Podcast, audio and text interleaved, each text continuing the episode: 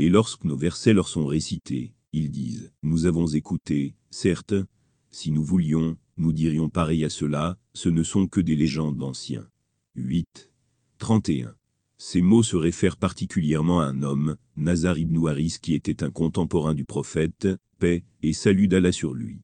Il menait des affaires en Perse, où il entendait de grandes histoires sur les rois et les commandants, et en rentrant chez lui en donnait des versions très exagérées à ses compatriotes, afin de se moquer du contenu du Coran.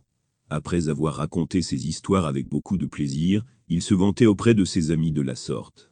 Quelles sont les meilleures histoires, les miennes ou celles de Muhammad Plus tard, cet homme est venu combattre les musulmans dans la bataille de Badr, et a été tué. Aujourd'hui, personne à la Mecque ne penserait à prononcer de telles paroles. Alors comment se fait-il qu'il y a 1400 ans, on pouvait oser le faire? La raison est la différence des temps. Il y a 1400 ans, le Coran et le prophète Muhammad faisaient l'objet de controverses. Mais aujourd'hui, dans le cadre de l'histoire ancienne, l'origine divine du Coran et la prophétie de Muhammad, paix et salut d'Allah sur lui en sont venus à être reconnus comme des faits établis. La position historique des compagnons du prophète reste intacte, car ils se sont attachés à l'islam, jugeant le Coran et le prophète uniquement sur le mérite, à une époque où l'islam n'avait pas encore établi sa gloire.